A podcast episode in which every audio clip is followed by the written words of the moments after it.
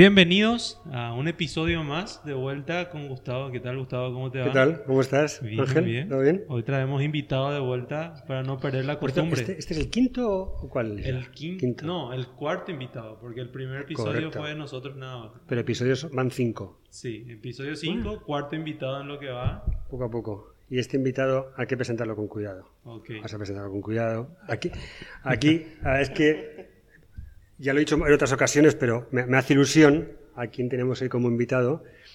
Eh, Daniel Chávez, ¿qué tal? ¿Qué tal? ¿Cómo están? Muchísimas gracias por, por invitarme. Pues Daniel, Dani, para los que somos amigos, pues ahora contará su trayectoria y contará de dónde, de dónde viene, qué es lo que ha hecho, hablará un poco de él y luego nos metemos en materia. Ahora mismo, si no me equivoco, eres socio de Chef, Así es, que eso es una consultora de marketing estratégico correcto. y aparte pues estáis yendo a un buen ritmo porque estáis ya con clientes importantes. Así o sea es. que sois jovencitos pero matones. vais, vais bien. Y pero ahora estás en chef, pero tú no eres nuevo en esto, ya llevas tiempo. O sea que si nos cuentas qué has hecho hasta ahora, de dónde vienes, de dónde eres, porque ese acento como a mí nos delata. Entonces si quieres, cuéntanos sobre ti. Sí, Un poco ¿no? de tu historia. Vale, Ajá. vale, vale. Eh, yo soy venezolano. Yo nací en Caracas, la capital de Venezuela. Eh, tengo poco más de seis años en Paraguay. Vine, eh, conseguí una oportunidad laboral en, en la agencia de policía Bierman, una agencia de policía hace muchos años acá, muy establecida, mucho renombre. Eh, pude trabajar con ellos casi un año prácticamente. Luego paso a um, Tetso, eh, el holding más grande de empresas de marketing en, en- en Paraguay. Ahí trabajé a nivel de medios, luego pasé a la agencia Lupe Creatividad. Estuve como director de planificación estratégica hasta que surgió la oportunidad de chef. A nivel académico, yo soy licenciado en psicología en Venezuela. Eh, diplomados de psicología del consumidor, cursos de planificación estratégica de comunicaciones de marca. eh, recientemente terminando una maestría de marketing acá en, en- en Paraguay. Eh, y es eso, tengo un perfil bastante raro. Desde que comencé mi carrera en publicidad en, en Venezuela alrededor del 2014. En Colombia estuve un poco antes, pero trabajaba más en BTL, logística, eventos. Eh, era el lado como más, más logístico, Ujú. por así decirlo, del marketing, pero ya en 2014 me meto en una agencia full service en Venezuela que era Ars DDB y ahí comienzo a trabajar estrategia de lleno, ¿no? Eh, y bueno, y fui saltando estrategia media, estrategia creativa, etc. y eso, tengo un perfil rarísimo para trabajar en, en- en publicidad. Yo me acuerdo cuando yo llegué a Paraguay, sobre todo los primeros años, era llamaba muchísimo la atención, bueno, tú eres licenciado en psicología y no ejerces. Yo les decía, yo ejerzo todos los días. Entonces, este, es interesante, interesante. Las ciencias sociales tienen mucho para aportar al marketing, sobre todo si lo trabajas en un punto de vista tan estratégico. Y sales de Lupe y te pones por tu cuenta. Sí, eh, el, el paso de Lupe Chef fue bastante interesante. Eh, Emiliano Remonato el año pasado era gerente general de, de Lupe, de la agencia. Emi es una persona que tiene más de 17, 18 años de marketing en el mercado local, profesor de marketing en la Universidad Nacional de Asunción. Eh, Nestlé, Unilever, regional, gerente de marketing de regional, etcétera. Él estuvo como gerente general en Lupe. Eh, yo le reportaba directamente a él. De, de igual manera nos conocemos desde el 2015 que llegué por, por una amistad en común. Eh, él sale de Lupe el año pasado en plena pandemia y decide emprender, pero emprende con una visión de que quería una empresa, no quería ser un consultor independiente y cre- crea Chef. Ya. Eh, es interesante porque a mí estudió cocina, es un tipo que le encanta la cocina. Entonces como que había toda una narrativa ahí de lo que él quería hacer con esta consultora de marketing estratégico. Eh, Chef es una eh, empresa o una consultora que se encarga de analizar, ¿verdad? investigar, de buscar insight, de buscar hallazgos, de buscar información que nos permita armar la receta de cuál es la estrategia de marca de cada cliente o cada caso que tenemos. Y mucho de la estrategia de autor que está en nuestra web, chef.com.pi. Eh, haces muy, haces muy ya, bien. ya uno tiene malicia en esto, totalmente. Este, pueden entrar a la web, Haces por favor. Eh, Seguinos, No, no, no, seguinos. no la critiquen. sí, por favor, por favor, desarrollo endógeno. Eh, pero bueno, lo que hablamos de estrategias de autor es precisamente eso, es que nosotros hacemos estrategias hechas a medida del contexto y las necesidades de los clientes. Y encontramos cuáles son los ingredientes más óptimos para que esa estrategia y ese posicionamiento sea ganador. Lo interesante de Chef es que no solamente te quedas con la parte de, de posicionamiento, de estrategia de comunicación de marca, sino que también hacemos planes de marketing y estrategias de marketing. Entonces podemos explicarle al cliente, podemos acompañar al cliente en cómo se ejecuta esa estrategia de marca, cómo se tangibiliza al final del día en comunicación. Ujú. Eh, nosotros no hacemos las bajadas tácticas, no somos una agencia de publicidad, no tenemos diseñadores gráficos, no es algo que buscamos desarrollar a nivel de negocio. Sí. Em, pero la experiencia que tiene Milano, la experiencia que tengo yo y lo que queremos formar como equipo es que podamos hacer pools de proveedores idóneos para cada caso. Ok. En Paraguay hay muchísimos buenos profesionales, hay muchísimas buenas empresas. Lo importante de eso es saber decirle al cliente con quién hay que trabajar en cada caso. Sobre todo para que sea una experiencia agradable para ambas partes. Que eh, eso también es muy interesante de trabajar en Chef. Eh, no es como que nuestro trabajo está totalmente abocado a los clientes, que sí está, pero también buscamos que la experiencia sea buena para los proveedores que, que- con los que conectamos, ¿no? Sean agencias digitales, sean desarrolladores web, sean estudios de diseño, estudios de, de branding, etc. ¿Y co- compañías de qué sectores soléis trabajar habitualmente? Eh, más que todo agencias de publicidad, agencias digitales, eh, desarrollo web, eh, agencias de PR, Ujú. de relacionamiento público, de relaciones públicas, perdón. Eh, Pero me refiero en cuanto al cliente final. cuanto al cliente. ¿En qué- en qué Ah, ok. En cuanto a clientes, muchos de los clientes que hemos tenido este año y que, eh, pues también mucho desde el esfuerzo de Emiliano el año pasado, eh, y ahorita también cuento un poco cómo, cómo ingreso yo, ¿no? Me quedé hablando de, de lo que hacemos. Eh, tenemos casa de crédito, trabajamos con financieras, tenemos una empresa de rastreo satelital, eh, ¿puedo decir nombres? Marcas, ¿verdad? Eh, Adelante. Eh, no, de verdad estamos súper orgullosos del trabajo que. De momento que no tenemos hacemos. ningún patrocinador que genere conflicto ni nada por el estilo. O sea que. Excelente, excelente, excelente. Trabajamos, di nombres. Adelante. trabajamos con CUSAT, que es una empresa de rastreo satelital. Trabajamos con Volemos, que es una plataforma de, de- de búsqueda de vuelos y hospedaje 100% paraguaya. Una, Ujú. una propuesta de valor súper, súper interesante. Eh, llegamos a trabajar con Financiero del Comercio este año. Eh, ahorita eh, estamos trabajando con la Bolsa de Valores y Productos de Asunción. Estamos desarrollando todo lo que es el... eh, hicimos una investigación y el, el proyecto está en la fase de desarrollo de estrategia de marca, ¿no? Entender un poco cómo está el posicionamiento hoy, cómo la gente nos tiene en su cabeza como, como bolsa eh, y hacia dónde debería ir. ¿no? Entonces, bastante interesante ese proyecto. El mercado de valores es interesantísimo en Paraguay, es algo que año tras año viene creciendo. Entonces, nada, es, como categorías muy interesantes. Pero a nivel de experiencia, sobre todo experiencia de, de Emiliano y la mía, Mira, muchísimo trabajo con bancos, consumo masivo, eh, licor, tenemos mm, experiencia trabajando con marcas de whisky globales, eh, muchísima experiencia a nivel de cerveza, en fin, gaseosas, refrescos. Entonces como que ahí es donde realmente eh, está mucha de la expertise que tenemos, ¿no?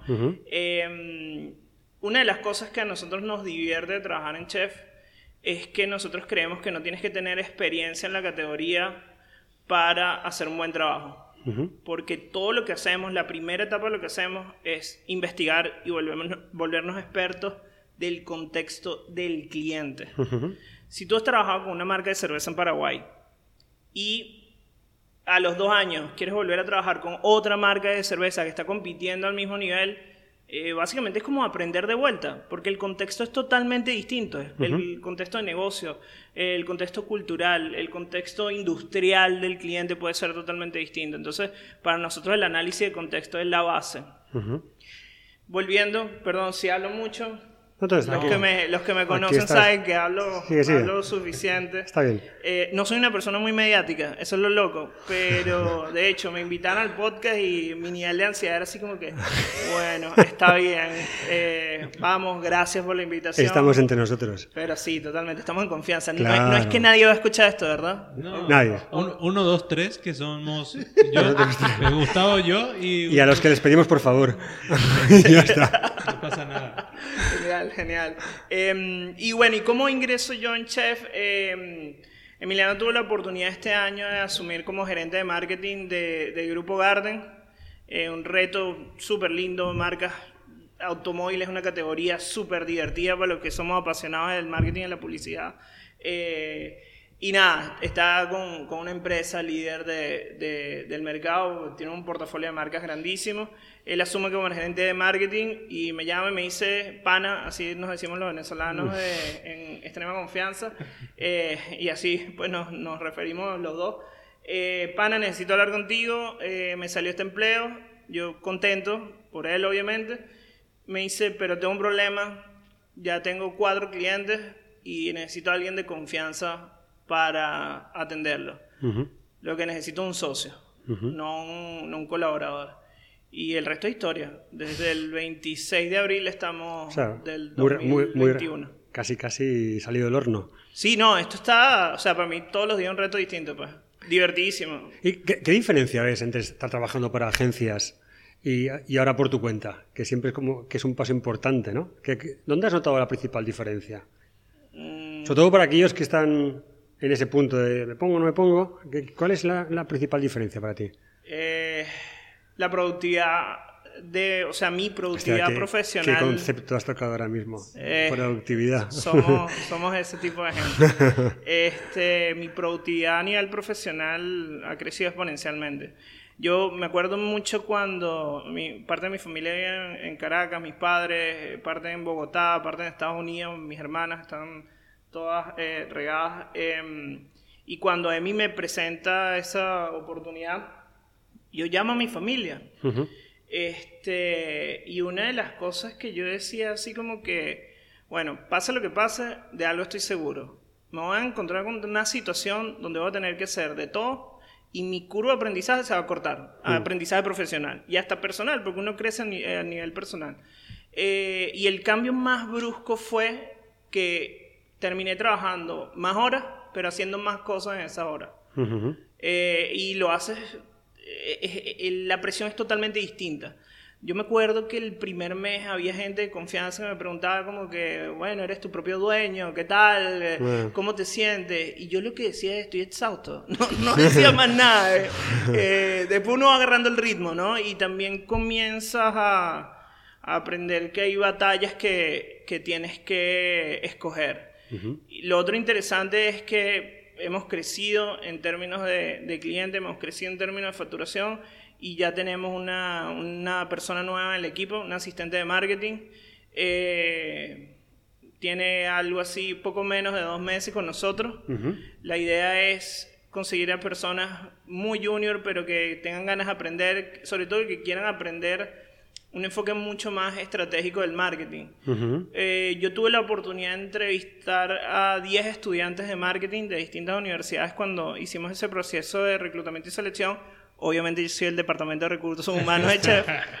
Administración. sí, administración, contador, webmaster. El pero portero, bueno, el que habla, el secretario. eh, Esa es la vida del emprendedor, gente. No se dejen engañar. Eh, no es tan glamoroso como lo pinta en Instagram. Tal cual. Este, Yo, yo no sé por qué piensan que cuando vos emprendés, tener tiempo del mundo, puedo hacer todo lo que quieras. Y sí, no, ese concepto de tú eres tu propio dueño es, es- eh, no, no, no es como la gente cree, pero tú comienzas a decir, yo- yo tengo el chiste de que cuando tú emprendes es como comienzas a decir si duermes o haces dinero. Y llega un punto donde se hace insostenible, donde tienes que dormir, tienes que tener tiempo para tu familia, y tienes que tener tiempo para ir a caminar un rato, y tienes que tener tiempo para otras cosas, ¿no? Por supuesto que como los que trabajamos en esta industria y tenemos cierto dinamismo a nivel de clientes, eh, hay semanas complicadas, y, y hay meses complicados, y hay otras semanas donde uno puede dormir. Contabas con, la, con los dedos. la Sí, semana. sí, sí, sí. Pero igual, ojo, pareciera que lo, lo estoy diciendo desde un punto de vista muy negativo, pero, pero también en el fondo y de la manera más madura posible uno tiene que ser agradecido, pues. Claro. Sabemos que el- los últimos 18 meses, los últimos casi dos años han sido fortísimos, han sido re complicados. Eh, entonces uno no puede estar más que agradecido de estar cansado. Eh, Esa por lo menos es mi lógica, por más que haga chiste de lo complicado que es. Este, de vuelta Emi asume, me pide asociarnos, ¿verdad? Eh, y nada, ya, ya estamos en eso, tenemos la asistente de marketing, la idea es que podamos ir creciendo en equipo, que podamos ir creciendo en alianzas. Eh, a nivel personal, una de las cosas que, que yo he tratado de hacer mucho desde que llegué a, mm, a Paraguay es poder enriquecer lo que es la parte de planificación estratégica en la industria. Me acuerdo que Tetso me dio la oportunidad de dar una charla de introducción a la planificación estratégica hace años. Eh, eh, que fue a más de 180 colaboradores. Entonces, como que trato de que cualquier persona que trabaje cerca de mí, de alguna manera, jefe, proveedor, cliente, lo que sea, pueda darle un enfoque mucho más estratégico a sus comunicaciones o sus acciones de marketing. Ujú. y, y partiendo de ahí, ¿cómo ves el sector? Es decir, ¿cómo, cómo ves el mercado en general? O sea, desde ese punto de vista más estratégico, ¿cuáles son los puntos fuertes y débiles que, que, que ves ahora mismo? Que los débiles en el fondo son oportunidades, ¿no? Y, y aquellos en los que el mercado está un poco más avanzado. ¿Cuál, cuál- cuál es un, así un poco de diagnóstico por tu parte? Ok, eh, fíjate, mi, mi trabajo es ser estratégico y así hubiese estado dentro de, de una agencia de medios o trabajara en una agencia full service, pero estuviera más eh, asociado a creatividad o ahora desde la consultora, es como que me permite ver distintos niveles y distintos rubros dentro de nuestra industria. Eh, y a mí eso me encanta, yo soy un tipo que se aburre rápido de todo, entonces como que me gusta estar, de hecho, eso es lo que me gusta de este trabajo, que uno está conociendo distintas escenario y distintos contextos casi que todos los días, todas las semanas. Eh, a nivel de, de industria local, si, si pudiera haber algo como una oportunidad de mejora muy importante, que yo creo que del 2015 para acá se ha venido mejorando mucho, es el copy-paste. De, de los desarrollos estratégicos, de las planificaciones. Yo me acuerdo la primera vez que yo pisé una agencia de medios y me mostraban, mira, esto es una planificación de medios tradicionales. Y era el mismo Excel hecho de la misma manera. Y yo decía, ¿dónde está, dónde está el valor estratégico de copiar y pegar unas celdas de Excel, no? Y eso ayudó a desarrollar un producto de medios buenísimo. Ojo, yo no sabía nada de medios, pero sabía audiencia, sabía de necesidades, sabía de consumo de medios. Entonces, ahí es donde yo podía potenciar ese equipo de planificadores que era muy bueno y lo son todavía. Eh, lo mismo en creatividad. Cuando toqué agencias donde había creatividad, em, era em, ayudarles a los creativos a no copiar y pegar y calcar ciertas estrategias, sino hacerlas completamente ad hoc a cada necesidad.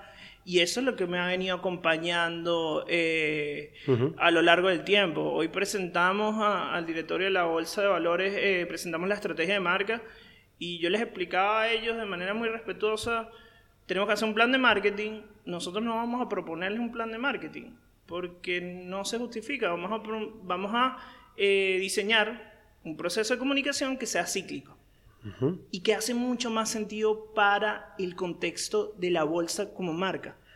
Pongo ese ejemplo porque de vuelta, eso es todo lo que nosotros podemos aportar eh, contextualizando las estrategias que hacemos, no copiar y pegar. Ah, de vuelta a tu, a tu consulta, yo creo que el mercado tiene que perderle el miedo, que mucha gente del mercado le tiene que perder el miedo a, es- a romper con ese copy-paste este, que puedan justificar mejor sus recomendaciones, sea una agencia de marketing digital, sea un plan de publicaciones de, de social, que tenga un enfoque mucho más contextualizado, yo creo que va a hacer que la calidad siga creciendo, ¿verdad? A nivel de industria. Eh, a nivel de, de, mm, eh, puntos fuertes, yo creo que yo creo que hay mucha gente que es muy buena a nivel técnico, ¿verdad? Eh, creo que necesitan muchos más espacios de co-creación y colaboración. Creo que estos espacios como perspectiva son importantísimos para nuestra industria. Esto lo comentamos ya.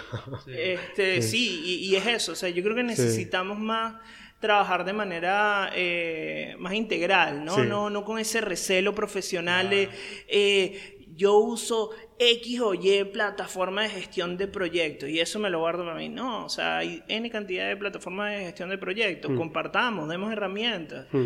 Eh, al final del día, la competencia es sana Mm. y hace que se eleve la calidad de nuestro trabajo, no solamente que bajen los precios. Ah, pues, Y al final muchas veces se produce no una bajada de precios, sino una consolidación en los niveles que tienen que estar, porque Sí. así no, no conviertes el, el servicio en un commodity, Sí, sino así que mismo. aportas valor, ¿no? Pero lo que acabas de decir es cierto, que, que eh, entornos como, que no, no- no- ni pretendemos ser un ejemplo para nadie ni nada, pero entornos abiertos en los que colegas del sector puedan venir a, a charlar, en los que hablemos, que pongamos encima de la mesa cuáles son las preocupaciones, cuáles son las oportunidades, qué es lo que hacemos bien, lo que hacemos mal, y compartamos conocimiento, ¿no? Que, que- Sí. que al final yo ahí he notado que sí se adolece bastante, es como todo, todos tenemos mucho recelo de lo Sí. que comentamos, de no O sé qué, no sé sí, sí, sí.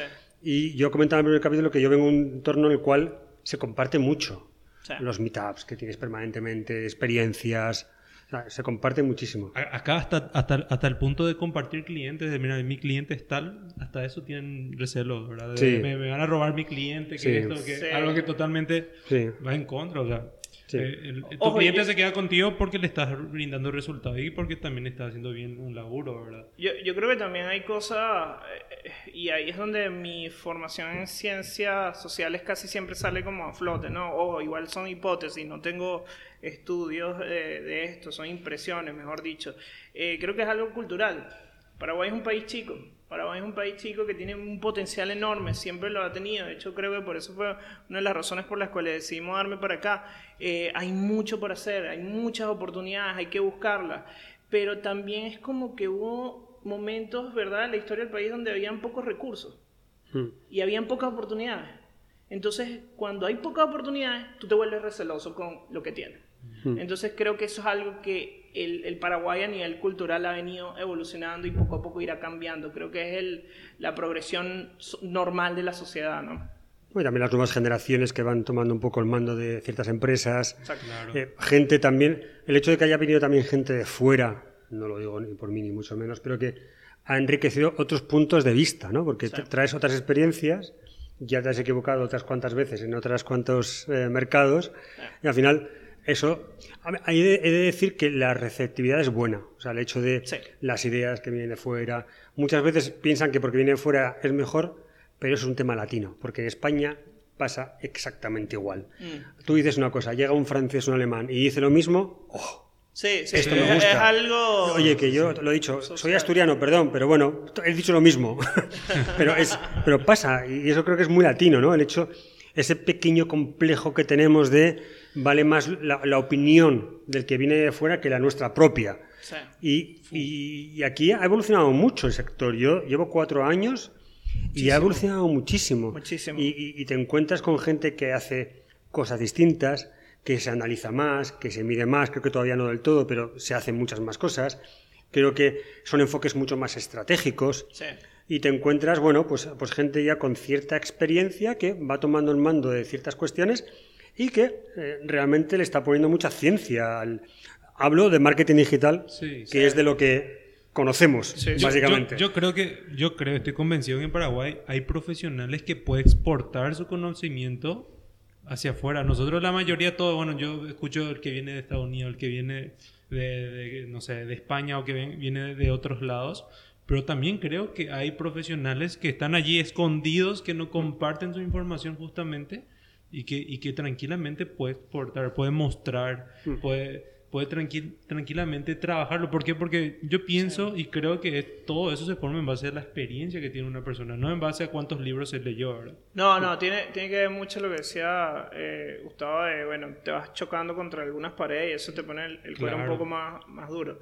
Eh, a, mí- a mí lo que me parece interesante de esta reflexión que estamos conversando es que no, creo que el, el- la situación es mucho más multifactorial, es mucho más sistémica. Yo, yo no creo que sea solamente recelo de ciertos profesionales de no compartir cosas, sino que también la gente que quiere compartir y hacer cosas e integrar gente no se le da el apoyo que se le debería dar. Me- yo lo vi mucho eh, a nivel de creatividad. eh, a nivel de diseño gráfico, a nivel de arte. Aquí hay unos profesionales a nivel de diseño y de, de dirección de arte increíbles. Mm. Este, muy buenos creativos. O sea, Paraguay ha exportado productos creativos de las industrias creativas desde hace ya unos cuantos años. Eh, pero es como que la- el resto de los actores del mercado también tienen que empujar el carro con esas personas, ¿no? Que de alguna manera están siendo punta de lanza. Entonces yo creo que es de lado y lado. No es solamente cierto recelo profesional o económico, si lo Claro. quieren ver desde un punto de vista administrativo, sino que también es como que, ah, mira, sí, esa persona lo está haciendo súper bien. Bueno, eh, podría ir a ayudarlo, pero prefiero quedarme de mi lado viéndolo. Entonces también yo creo que, que, que pasa eh, por ahí, lo digo de, una- de manera muy respetuosa y constructiva, ¿no? Eh, es interesante. Bueno, también hay una cuestión aquí que trabajamos en un sector en el que todo el mundo opina. Sí, Es decir, esto, si, si un ingeniero de caminos construye un puente y no le discute nadie. Y construye el puente y no viene. no, ese, a menos que se caiga el puente. ese pilar, ese pilar no me gusta. Cállate la boca, porque ese, eh, lo he hecho yo como ingeniero de caminos, ¿no? No, Nadie discute eso. Ahora, y nos pasa a todos, a vosotros os pasará también en el día a día, que todo el mundo sabe. Todo el mundo es creativo, Sí. todo el mundo es diseñador, todo el mundo conoce cuál es la mejor plataforma, ¿no? Entonces, eso muchas veces complica, ¿no? El hecho de, de- lo que quieres hacer es entender a mucha gente, decir, joder, esto no funciona así. Wow. Sí, le, le Entonces, claro, Sí. no solamente te encuentras con que no solamente tienes que hacer tu trabajo, sino que además convencer al otro que sus premisas de partida son erróneas. Y eso es complicado y eso nos pasa en el día a día Sí. y pasa habitual. Y lo- eso, por un lado es muy bueno que la gente joder, se ve que le interesa, que, que- que- que- que quiere, quiere participar en los proyectos, pero también hay veces que dices tú, joder, déjate guiar un poco. Sí. Que por algo te estoy diciendo esto, ¿no? enseñable, ¿verdad? Sí, o sea, que por algo te estoy diciendo esto, que esto no es que yo me haya levantado por la mañana o me haya leído cuatro libros y te los cupa, sino que, Sí, me lo sé de memoria. correcto, de- y sobre todo, yo creo que también ha pasado un poco en digital, porque digital hace dos años, Sí. pues bueno, pues más dejaban, eran redes sociales, básicamente. Y desde el año pasado es redes sociales, es e-commerce, es Sí, la se ha diversificado la inversión. Bueno, ha sido la salvación para muchos negocios, básicamente. Entonces, creo que ahí todo el mundo de repente, pues ha ha habido como, han, han florecido, ¿no? Mucha gente, negocio, eh, marketing digital. Y creo que, eh, esto lo hemos comentado en otro, en otro episodio, que creo que hay que, va a encontrar el equilibrio, ¿no? De repente nadie se preocupaba por ello, todo el mundo encontró en digital la salvación, ahora todo el mundo sabe de digital más o menos algo, entonces todo se va a ir equilibrando, ¿no? Porque ¿qué sucede? Que muchas decisiones que se han tomado en el sector y en, estratégicamente han llevado a muchos problemas. O sea, gente que ha decidido montar su plataforma de e-commerce, esto lo hemos comentado ya con otro, eh, con otro, con otro eh, invitado, y que de repente pone la plataforma y nadie va. Claro, es que te has fundido y no tienes cara, es que el tráfico hay que generarlo. Claro. Entonces, y son decisiones de ese tipo, o hago una aplicación. Hago una aplicación y ahora creo que todo el mundo se va a descargar, todo el mundo la va a utilizar. No, no funciona así. La gente no está esperando para que tú hagas o nosotros hagamos un producto y empieza a utilizarlo. Sí. Entonces yo creo que eso encaja mucho con lo que tú decías al principio y ese enfoque más estratégico, saber de dónde partimos, ¿no? O sea, Sí. ese diagnóstico inicial que creo que hay que ser menos cabeza caliente, corazón caliente y un poco más cabeza fría. Y, y analizar bien de, de qué punto partes para ver si mi producto, con este enfoque, tiene cabida en un contexto determinado, ¿no? Sí, sí, Claro. sí, así es. Y ahí, ahí también, o sea, no solamente los- de parte de profesionales está un tema, sino que también de parte del, del que pide el servicio. Yo, yo sé que de por sí, conforme por el tema de la pandemia y demás, también ocurrió de que hay muchas oportunidades de desarrollo de e-commerce porque todos escucharon e-commerce es mejor, bueno, vamos todo por e-commerce. Sí. ¿verdad? Pero también está el que presta servicio, tiene que tener una mente más estratégica, que es justamente lo que se realiza, ¿verdad? Eh, Estrategia- ¿Qué, qué es lo que conviene? Fíjate, estrategia es una palabra que, que está, eh, está muy utilizada. Es como Insight. Voy a aprovechar este espacio, voy a hacer un paréntesis Claro. y voy a desahogarme un poco. Porque a los marketineros les encanta usar la palabra Insight. Yo sabía que te ibas a desahogar, ¿eh? Necesito, Yo sabía que en cuanto que necesito- estuviese más relajado te ibas a desahogar. hacerlo. Si te ponen un micrófono en la cara tienes que aprovecharlo. Es todo tuyo. Eh, insight es una palabra que viene de la psicología de la gestal. Por favor, vamos a dejar de usarla de una manera tan... eh, bueno, Sí, déjalo ahí. sí, sí, sí, sí, no vamos a decir grosería. Este, no, pero eh, eh, pasa lo mismo con estrategia, valga el chiste. O sea, estrategia se vuelve una palabra, un keyword, para lo que nos gusta SEO y SEM, se vuelve un keyword de todo lo que puedes hacer a nivel de marketing que no sea un plan de posteo. Y no, la estrategia no está en hacer estrategia, está en comprender el contexto de tus clientes. Es lo que yo les comentaba hace un momento y yo creo que ese es uno de los puntos fuertes de la propuesta de valor de, de Chef. La página es chef.com.pi. Gracias. Este, la tercera vez ya va a ser. Luego te pasamos, ah, no a sabes, ser- pasamos luego un cheque. Obviamente, obviamente, Eh, obviamente. va- Vamos a poner una UTM para poder medir, para poder medir cuánto, está cuánto tráfico generó. ¿eh? Está bien, yo les comparto la Está- métrica. está bien. Este, no, pero bueno, lo, lo- lo que hablamos de, de que la palabra estrategia como que se volvió un comodín para decir casi cualquier cosa, eh, es, lo que hablábamos hace un instante. Eh, y lo que comentaba Gustavo. eh, yo tengo también como una idea de por qué pasa mucho eso.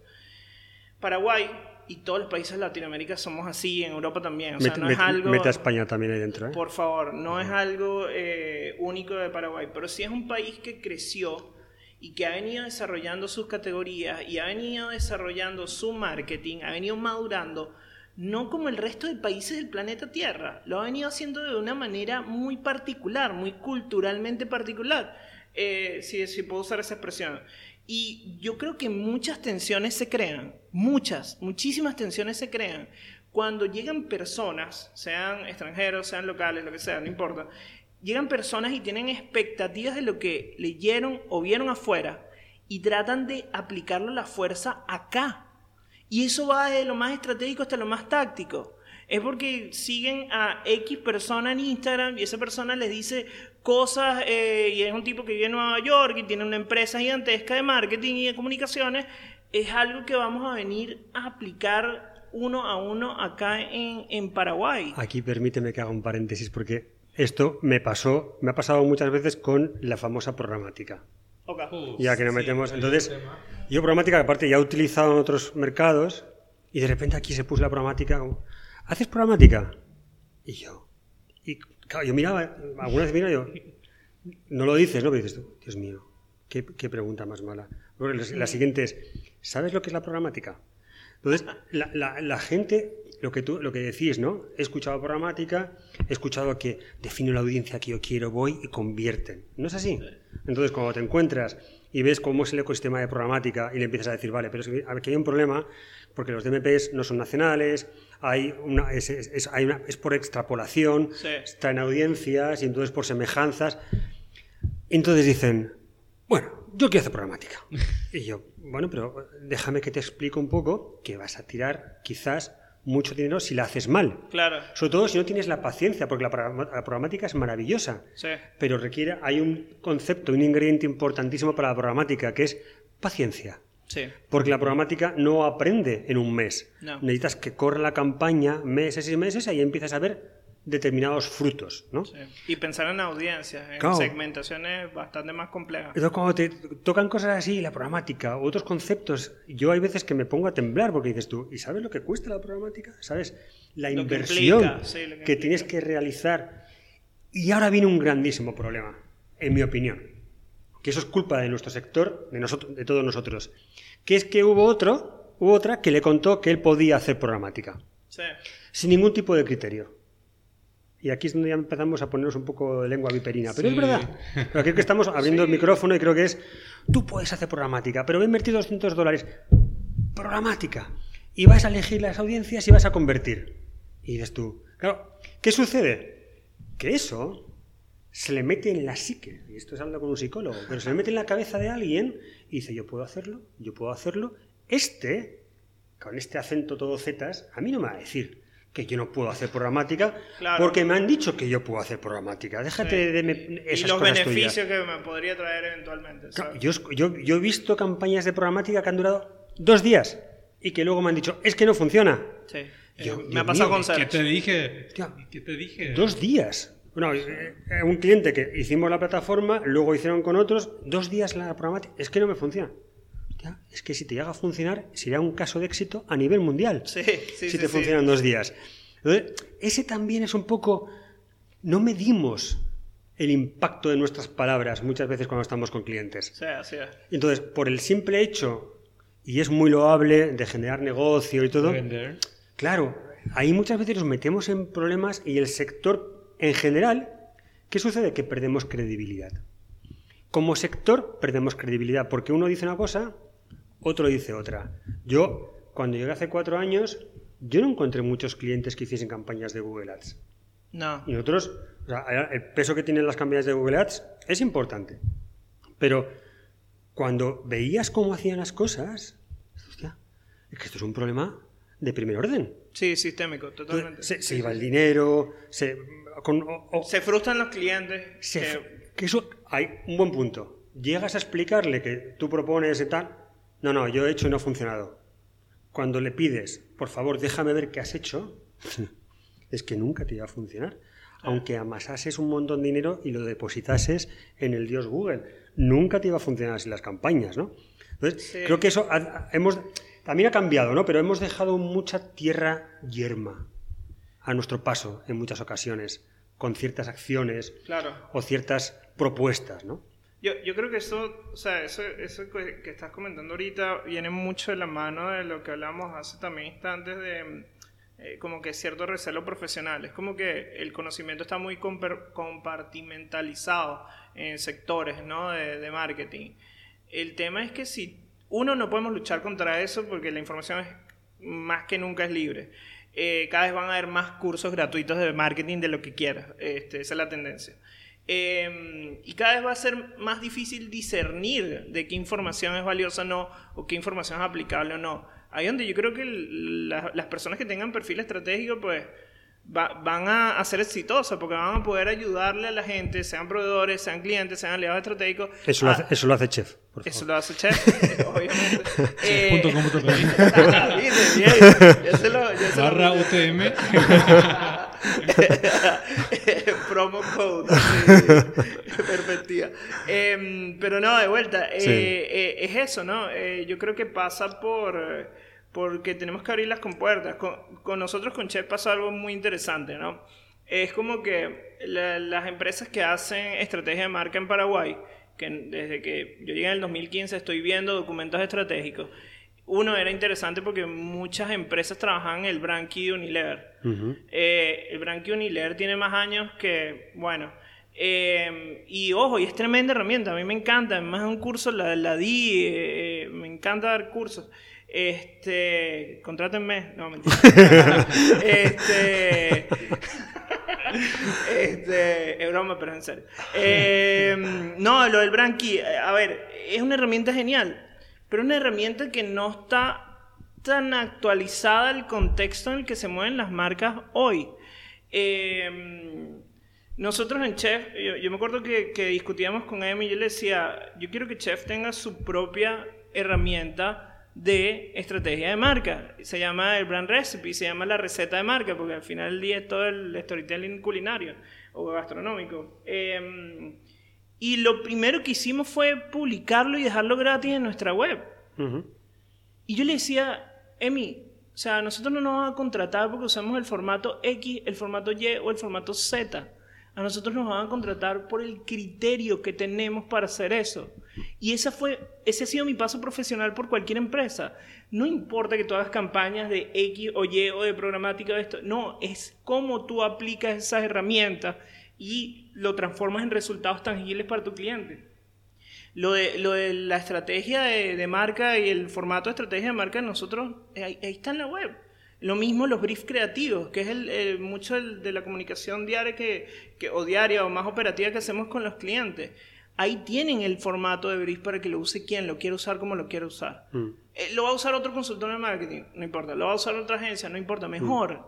Porque el trabajo va a mejorar. Entonces yo creo que también pasa por, y, y ese ha sido mucho mi propio aprendizaje profesional, no siempre fue así, eh, antes, antes era como mucho más receloso, mucho más miedoso, pero cuando uno va agarrando confianza en lo que hace, en el criterio, en la experiencia que tiene y la mística que tiene, pues yo creo que es muy importante, porque al final del día nos relacionamos con gente, mm. eh, y ahí es donde está la diferencia. Mm. Pero sí hay que abrir las compuertas del conocimiento, hay que generar este tipo de espacios, mm. y la gente que no sea vocal, que no sea mediática, que no quiera participar de manera activa, por lo menos que escuche, mm. que comparta, que de alguna manera ponga su granito de arena, porque al final del día nos beneficia a mm. todos y nos beneficia al país. Lo que decías hace un momento, o sea, eh, que sigamos creciendo hacia afuera. ¿No? Eh, y yo creo que ese es, un lindo ideal. Pues. yo, quiero, yo quiero hacer un paréntesis, pero aportar justamente el tema, este tema de, de compartir, justamente el tema que ustedes comparten, brief creativo y demás. ¿Sabes qué pasa? Y lo que vos mencionaste anteriormente, o sea, lo que dice uno de exterior, lo que dice uno de afuera, venir a aplicarlo aquí sin contextualizarlo, muchas veces ocurre de que no es, no está bien. Sí. ¿Por qué? Porque no hay un contexto detrás, no está adaptada a la situación del cliente y demás. Y, y existen personas, existen los educadores que son de otros países, eh, no sé, ahí de, España, existe también de, de Costa Rica, de, todos, de todas esas zonas que sí comparten su, su, su laburo quizás gran parte no es atender clientes, sino su laburo gran parte es comercializar sus cursos y procesos para generar... Eso es peligrosísimo también. Claro, ellos, ellos generan un curso para darte procesos, facilidades, para que vos puedas venir y aplicarlo y vender un servicio de, de, consultoría o vender un servicio de plan de redes. Te, pongo el ejemplo más concreto de lo que estás diciendo. Las grandes, el duopolio digital del planeta Tierra tiene una enorme cantidad de cursos gratuitos. ¿Y por qué? Bueno, claro. O sea, eh, uno tiene, ojo, lo aprovechas.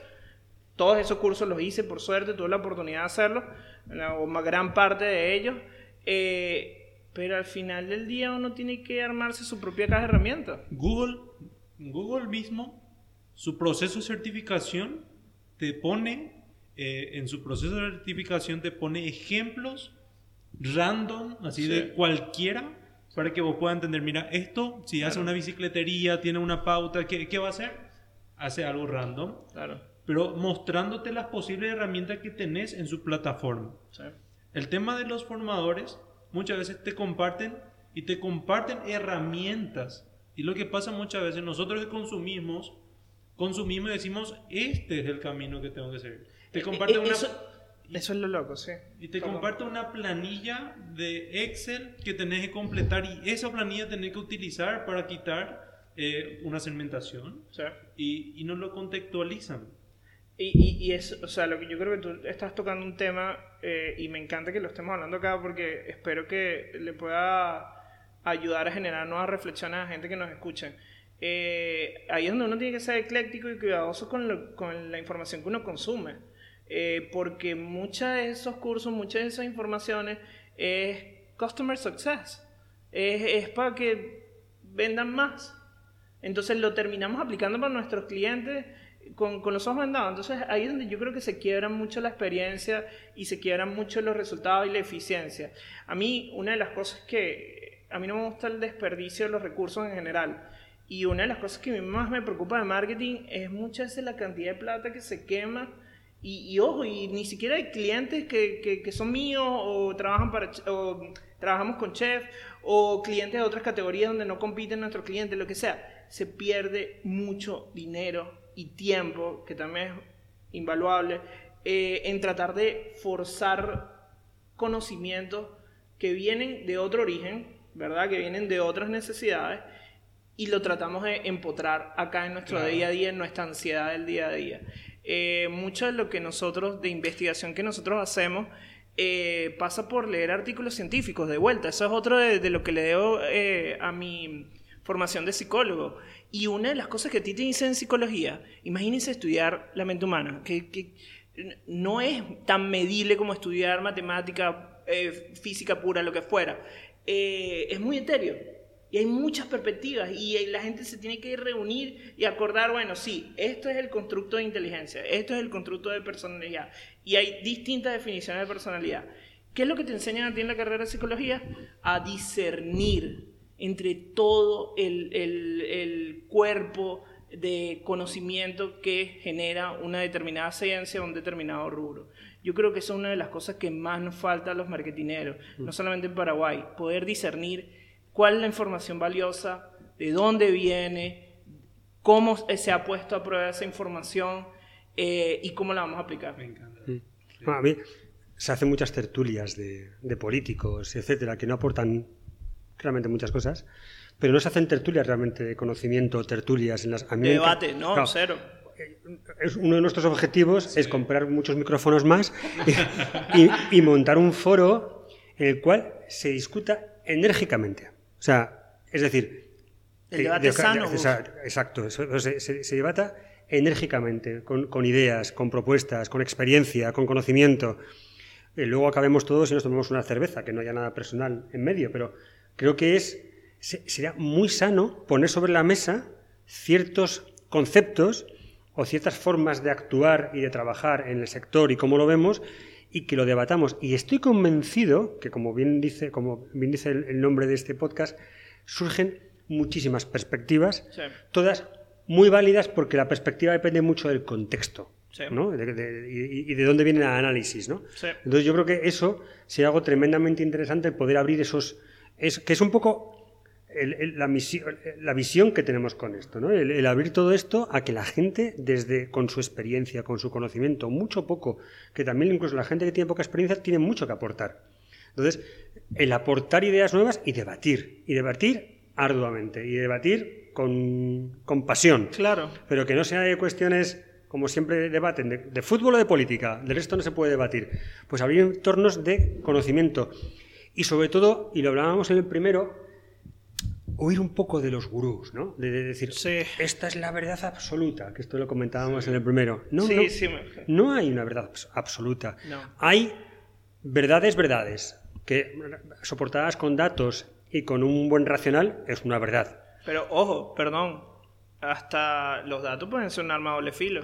Porque De- están en, en la interpretación de, de la persona que... Depende del insight. Ahí va, ahí va. Así no te me escapas. No, pero hasta, hasta muchas veces, hasta muchas veces ese mismo dato aplicado en el mismo rubro Sí. no es aplicable. Sí. No, y eh, eh, Se adapta a cada cliente, de vuelta, a en, cada tu- rubro. sí. eh, eh, en psicología estudias estadística inferencial, probabilística, etcétera. Eh, te enseñan a interpretar datos y tú puedes tener la malicia de interpretarlo como tú quieras. Y a veces esa malicia es ignorancia.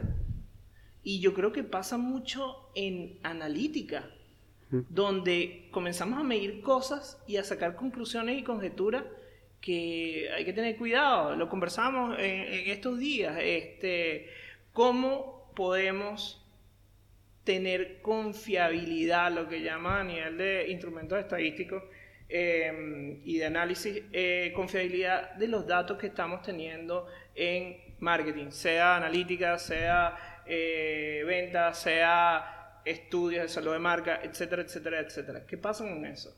Discernir. Mm. Es poder sacarle el, la perspectiva de análisis correcta o la más correcta posible de los datos. Y eso es otra cosa que me da miedo, Gustavo. Mucho, volviendo a tu punto, es como que datos, datos, datos. Trabajar en medios fue un dolor de cabeza porque esa era la palabra clave.